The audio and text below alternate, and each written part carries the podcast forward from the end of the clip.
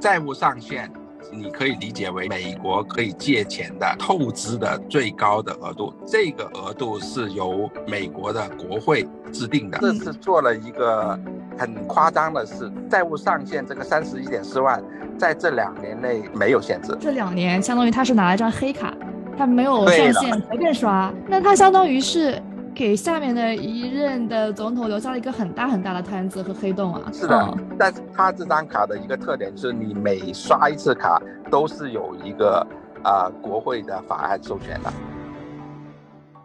Hello，大家好，欢迎回到北美金视角，我是坐标上海的 Brenda，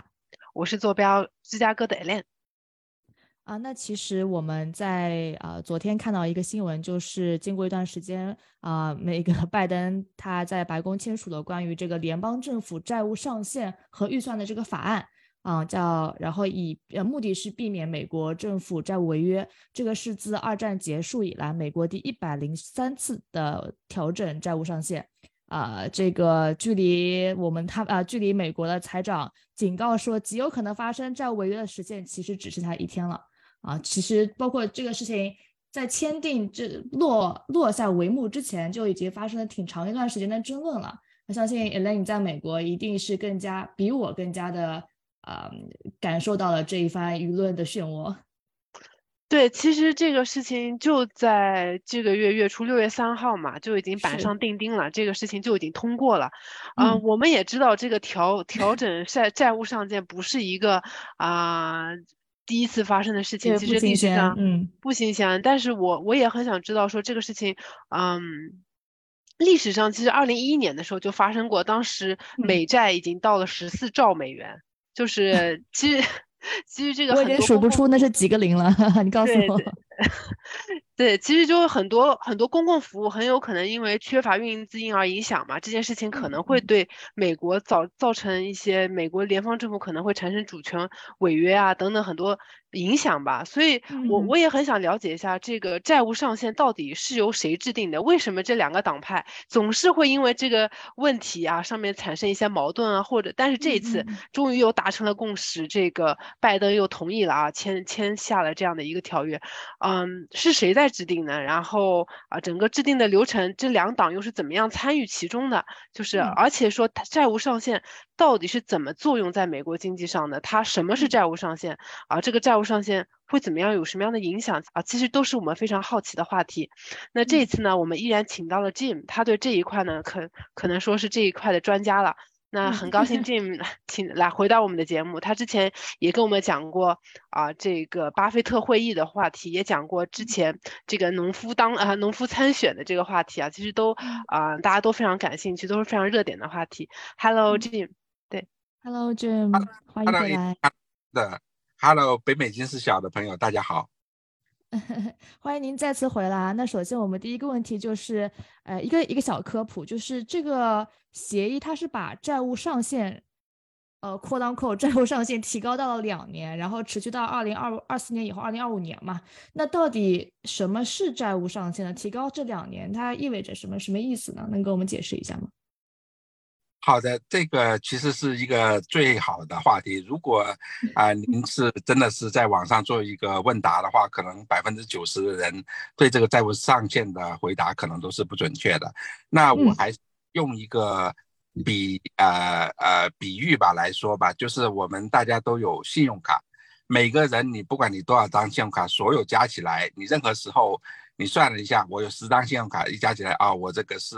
五万美元最高的额度，也就是说，我今天去刷卡，刷到五万到顶了，就没有任何余地再刷了，是吧？债务上限你可以理解为就是美国可以借钱的这个透支的最高的额度，这个整个美国美国联邦政府它的是债务上限是最高的额度，然后这个额度是由啊美国的国会。制定的，为什么呢？就是说政府都有花钱的欲望，都想大花钱，是吧？在全世界都是一样的啊，特别是美国还是印钞票，是吧？印了纸就可以变成是美美元，是吧？所以就是如果不加限制的话，政府这个花钱就有很大的这个，就是说刷的就上去了，那就是国会等于是给政府制定的这个财政纪律。就是说不管我授权你啊多少不同的法案，多少这个拨款，但是在任何一个时候你能借的钱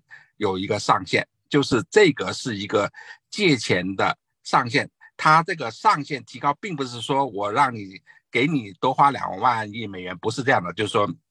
这个是说我给你的透支的一个额度啊，我把这个额度提升了啊，但是啊，跟我们信用卡花费不一样的是，美国政府持有这张信用卡每一项开支都是要授权的，不管它是每年的政府预算啊，就是还是说通过各种法案要花钱的法案，这要拨款的法案，都是。啊，有就是美国政府花的每一分钱都是等于是通过法案定下来的，也就是说，美国政府现在有一张这个啊，可能就是原来是三十一点四万亿呃这个透支额度的信用卡是吧？但是这个信用卡上我每次刷卡，实际上它都是来源于美国一个政府的法案的一个授权，所以就是说。它这个债务上限是我把你透支的额度提升了，但是并不是说我我就可以随便去花了。你能花的，也就是说以前我法案授权给你花的钱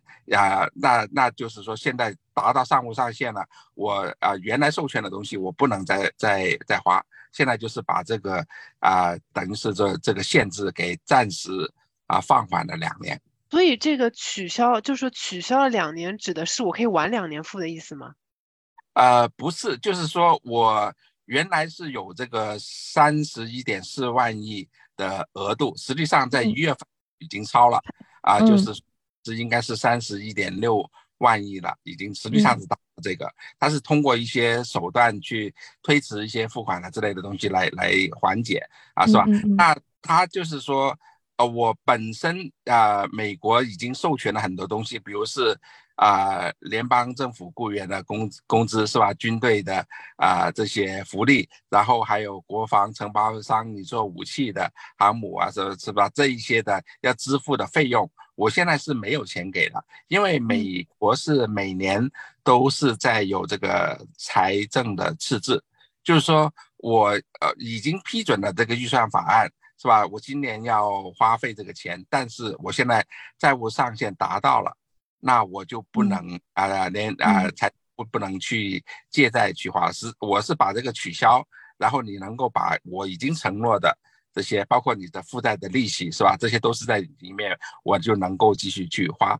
啊。它是这样的一个意思，就是说我把原来是啊，我已经说我们签了合同，我要给钱你，但是达到的这个债务上限的话，我不能给钱你。是吧？现在就是说我就是取消这个债务上限，所以我能够根据我们已经签约的。啊，这个承诺，美国政府做出的承诺，去继续去履约。嗯，那我可以这样理解吗，Jim？就是呃，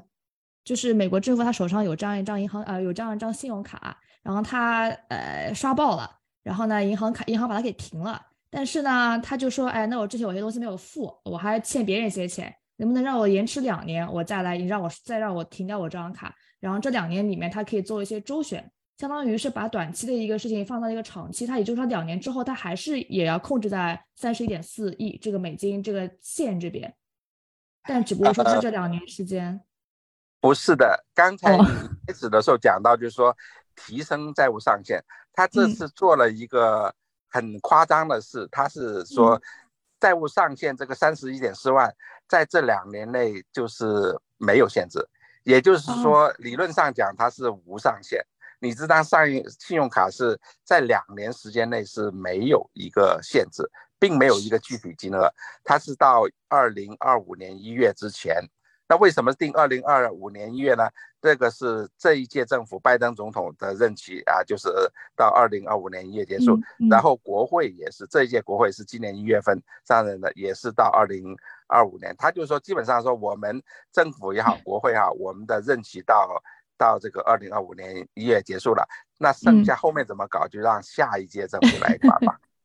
嗯，那所以说这两年相当于他是拿了一张黑卡，他没有上限，随便刷。哦，这样我就理解。那那那那 那他相当于是给下面的一任的总统留下了一个很大很大的摊子和黑洞啊，可以这样理解吗？是的，但是我刚才也说了一点，就是说它这张卡的一个特点是，你每刷一次卡都是有一个啊国会的法案授权的，也就是说国会还是能够控制你，只要国会不授权你花新的钱，你是花不了。这个就是说以前授权过给你的东西啊，因为债务上限，那你没办法花，没办法支付，现在你就可以支付了，这就没有一个上限，但是你要花更多的钱。实际上，这一次这个法案里面是做了限制的，就是对美国政府啊，今年和明年的这个财政预算是有一个限制的。嗯嗯嗯，对，其实我有两个小问题啊。第一个问题是啊，取消债务上，其实我们也这也这个话题也不新了，因为呃，那个财政部长耶伦他其实一直都是希望能够取消这个债务上限的，相当于他希望一直能用黑卡。然后呃，我其实比较想了解为什么他们。会想要取消这个上限的，因为从我们的角度来讲，如果你取消了的话，那不就无限，就是美国政府可以一直在随便花钱嘛？那对于我们来讲，我们肯定要交很多税了。他为什么要去制定想要取消这个上限呢？是想要是是面临着什么样的困境才有这样的才才要做出这样的一个呃提高两年这样的一个决策呢？呃，是的，就是他刚也就说了，已经提高了一百零几次了嘛，所以就是说他不就不想说每隔一年两年又要重新来搞一次这种啊，这个啊每每次都是出现这种危机，所以说从财政部的角度来讲，第一个。让他花钱能够更加放开手脚去花，这是肯定是愿意的。第二个，不用说每一两年就担惊受怕来重重蹈一次这个债务上限的危机。所以从他本身政府的角度来讲，是没有限制是啊更好。嗯，所以说这个债务这个债务主要是用来干嘛的呢？是用来给这个政府的个人去啊付薪水的是吗？还是说是一些公共支出，还是都包括了？这是联邦政府，大家知道，就是美国是有联邦政府、州政府和地方政府三级嘛？这个就涉及到联邦政府的所有开销啊。就是如果你对比的话，就是中国的中央政府是吧？在中央政府，那不包括省，不包括市是吧？啊，那那就是中央的层面啊，它的所有的开销，就是说联邦政府它收入来源，比如是。个人所得税、企业所得税是吧？然后什么销售税啊等等，还有就是说我们啊，在美国你也知道，每次你付工资都要扣你很多东西啊，什么社会保险啊、失业保险啊等等这些东西是吧？这些你扣的是给联邦政府的，这些都是属于联邦政府的收入，但是它的支出就五花八门了，收入可能来来去去就有七八项。但是支出是你可以说一百万种支出都都可能有，是吧？所以就是它包罗万象，只要是联邦政府需要支付的东西啊啊，就是全部都包括。当然是薪资和这种退休啊，这种啊啊待遇啊，医疗保险这些是绝对的大头。嗯。这而且这个债务的话，其实想一想就是是是他的收入减去支出嘛。然后我也了解了一下，其实是政府的个人他的主要收入其实就是收税，对吧？就是政府向个人收税。但是我又了解了一下，其实这几年政府个人所得税的收入其实是一直在下降的。但是其实美国今年的就业人口其实一直在增长的，失业率又是处于美国的历史最低，加上工资又上涨了，为什么政府他的个人所得税收入了，从而导致说？收入减去支出这一块，就是他的债务就上涨了，所以可能要导致这个，我是不是这也是一个为什么他要上涨这个债务上限的这个原因呢？就也说取消上限这个原因呢？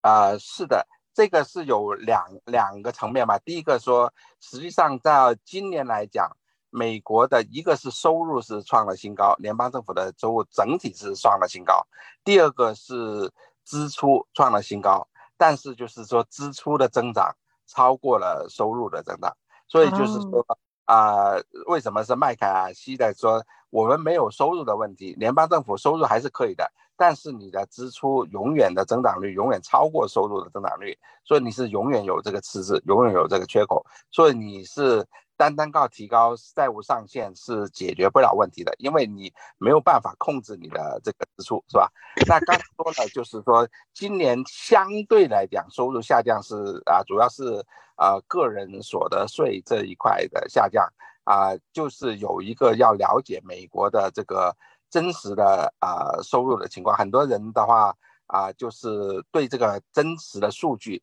啊了解不多。实际上，美国的啊绝对的大头是这个个人所得税收入。所得税是分两种啊，一个就是你这种啊工资的这种啊收入。第二个是叫做这个啊投资的所得，包括你炒股票是吧赚的钱，或者是你买房子卖了房子你啊增值的那部分，这个是收益是吧？当然也可能是会有亏损，就是你一百块钱的买买的股票变成八十块钱卖出，那你就是亏损的是吧？所以就是说啊收入是相对比较稳定的，这是根据你的这个就业啊相关，但是大家可能。啊，不清楚的就是说啊，实际上的这个在这种按工资收入纳税这一块，它占的比例是非常少的。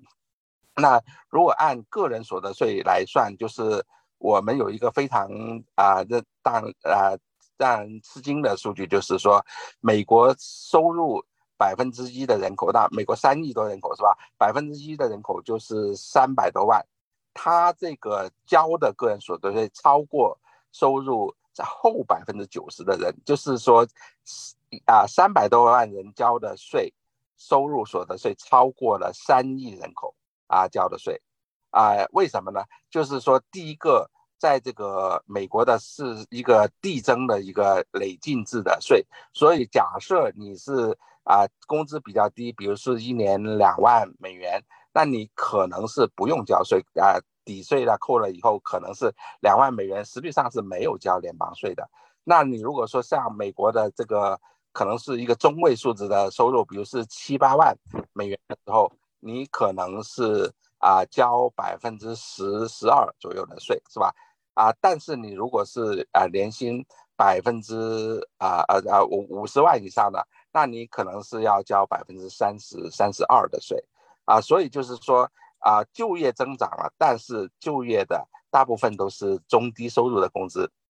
它对税收的增长、个人所得税增长是没有太大帮助的。那真正的是啊，炒股赚的钱、投资赚的钱这一块是一个大头。那我看一下啊，大家知道二零二一年的时候是什么样的情况啊？就是说在二零二零年疫情以后啊，暴跌了以后，然后就。呃，美国的股市是有一个接近两年的啊长牛，是吧？二零二零年三月份暴跌了百分之三四十，然后从那个开始。就到二零二一年年底啊，翻了一倍多，是吧？啊，整整体是暴涨了很多。那这个过程中造成是二零二一年的时候啊，大家是炒股赚了很多钱，所以你要交，你只要卖了你啊赚钱的股票，你就要交这种税嘛。啊，那那这个就是二零二一年的时候这一块的税收入是非常高了。但去年有一个什么特点呢？去年是美国的股票大跌，是吧？这个从呃啊，啊如果是买龙头股的话，你啊蓝筹股像道琼斯，你可能是跌了百分之八，标普是跌了百分之十几，但是是纳斯达克跌了百分之三十啊，所以是整个股市，不管你买什么股票，普遍的现象就是呃炒股是亏钱的。那亏钱是谁亏的多？当然是高收入、高净值的客户，他亏的绝对的数多。但是亏钱啊的时候，他。交的税不就少了吗？不单只是他说炒股，啊，比如是二零二一年的时候，他是赚的钱要交税。二零二二年，那你亏的钱，首先一个是不用交税，是吧？你没有赚到钱嘛。第二个就是说，你如果是亏损了，你卖掉亏损的股票，你亏损的钱可以抵扣你其他啊地方的收入，比如是我。卖房子我赚了钱了，但是我炒股亏了钱了，我可以把炒股亏的钱这个额度用到我卖卖房子这个应交税的这一块，所以它它这个就是双重的一个减少，是吧？啊，这个投资收益呃减少，然后投资收益的亏损来抵扣其他的应交税，所以是今年。啊，这个啊，四月十八号嘛，这个美美国这个最后的啊税收的这个啊日期，去年啊结税的这个日期的话，它的整体来讲，它的啊就是跟啊同一年的同一个时间比，去年四月份比，它是跌的是相当厉害的。嗯，这个很有意思啊，就是政府的这个个人所得税收入很大取决于去年这个股市的涨幅，因为很多部分来自于 这些股民的这个呃有没有赚钱，这个是一个很有意思的观察。如果我在想有没有可能，如果说人家一直在背后操作，把这个股票越跌越高，越跌越高，变成一些虚拟数字，那么政府的收入也会越来越高。但其实这终归是一个泡沫，是不是有这种可能？我只是在想一个阴谋论。啊，那当然是的，但是就是说，我们说每一笔交易都有一个买方，一个卖方嘛。从大的角度，你当然把它炒到天上去，比如说比特币，比特币炒到五五五百万美元一个，是吧？但是你必须要有人买啊，就是说你炒了虚高，我们大家都知道虚高，那我知道虚高，我就不会买嘛。就是说啊，就是说它这个毕竟是市场成交价格，这是买卖双方都觉得合适的一个价格。所以就是炒得太高啊，那大家意识到这个泡沫泡沫，大家就不买了嘛。嗯，懂了懂了。所以说，总的来讲是不可持续的，就只可最可能是短期的，但是长期来讲应该不会有这种现象，所以还是不会用这种方法来那个改善税务的。这只是我自己一个脑洞。然后那个还有第二个问题是，其实我们也知道，拜登其实是跟这个麦卡锡，就这个众议院的这个议长。是达成了一致。我麦卡锡他是共和党的嘛，拜登啊是民主党的。这个其实你刚刚也提到了，如果这个呃通过了，延到二零二五年，二零二五年要重新竞选啊。如果说是共和党上位的话，他们也会面临一个巨大的债务危机。那麦卡锡是为什么会愿意去通过这样的一个法案？呃，让他们二零二五年如果共和党上位了，将会面临一个这么一个财政的问题。而且，其实我们也知道，有一些强硬派的这个共和党以前也曾经发表过声明，说是绝对不会让这个协议通过的，就是我们要阻止这个协议在这个众议院通过，因为如果众议院不通过这个，呃，才就是取消债务上限的这样的一个法案，它就通过不了。是两方都达到了一个和解的状态，才让它通过。为什么？共和党会愿意这样做呢？如果他坚持不同意，又会怎么样呢？您了解吗？呃，我知道，对您您说的这个问题很有意思啊。我们要不就回到去啊？我记得我呃去年九月份好像是跟大家做了一次跟这个中期选选举相关的，实际是。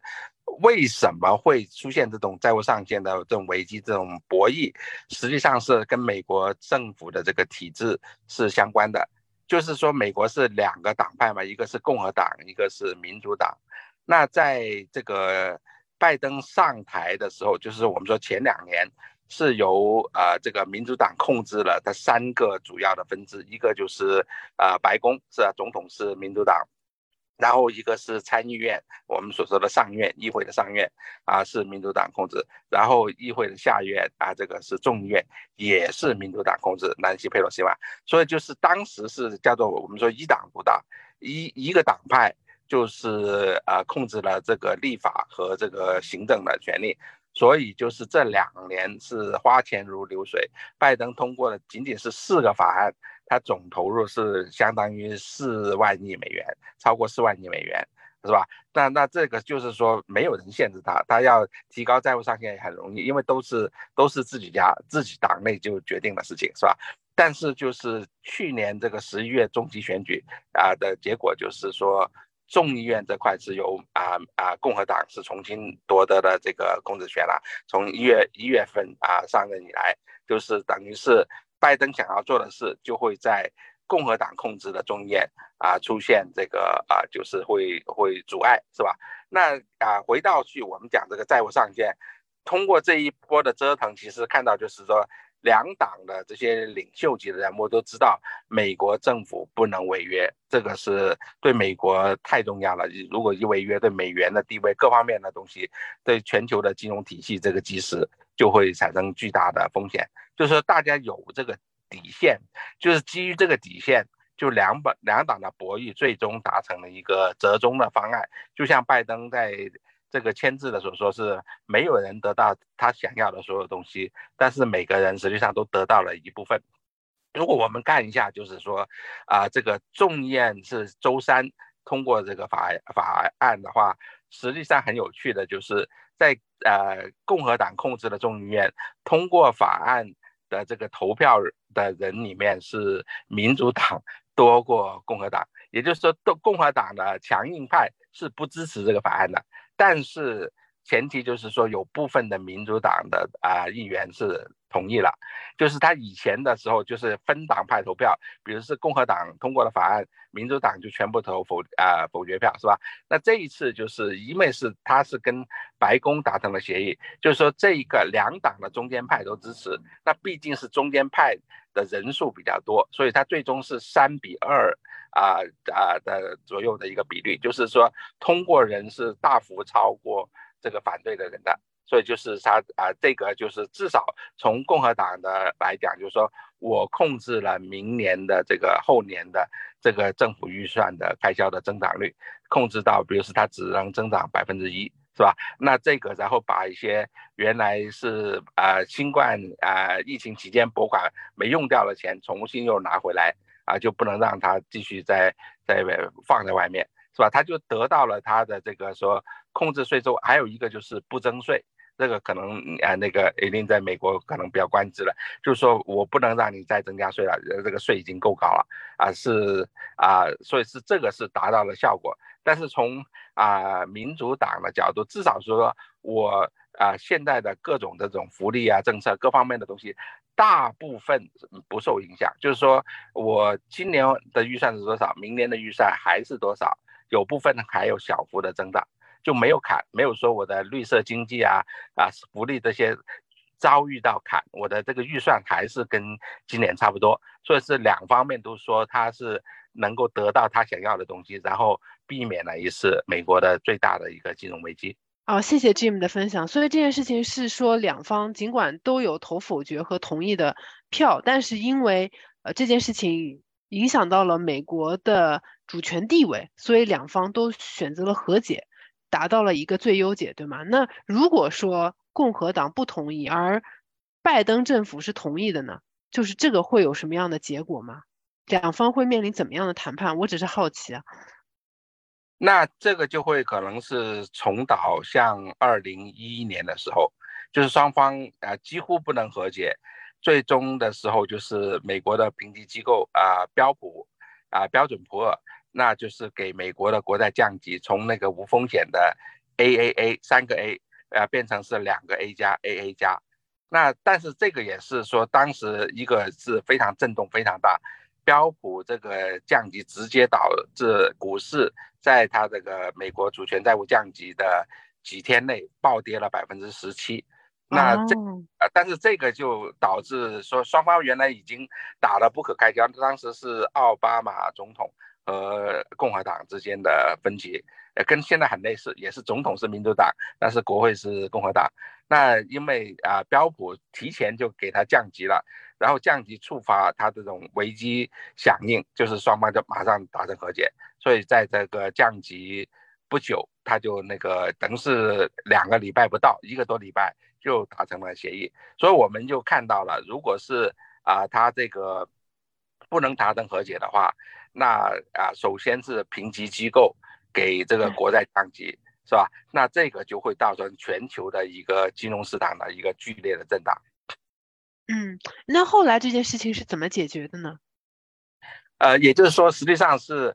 当时是这样的，就是说现在就是实际上这些评级机机构也说了。如果你既然如果到六月五号达不成协议，那我们就要降级了，是吧？啊，那当时是说，实际上他还没有啊出现违约的时候，标普提前给它降级了，是吧？那呃，就是在违约之前，标普做的有点超前，给它降级了。但降级以后又触发了两党说迅速要解决这个危机，因为危机已经出现了，它等于是危机响应，双方原来是打得不可开交啊，谁都不让的时候。那标普降级，然后一下子看到震荡这么大，双方说好了，我们赶紧和解，赶紧出一个解决方案，是吧？所以就是说，它就是在啊，我们后来看到就是说，降级以后三个月以后，股市就是跟降级那个之前比是又升回去了，所以是它的短暂的影响非常大，但对投资人来讲，可能你能不能扛呃这两个礼拜一个月？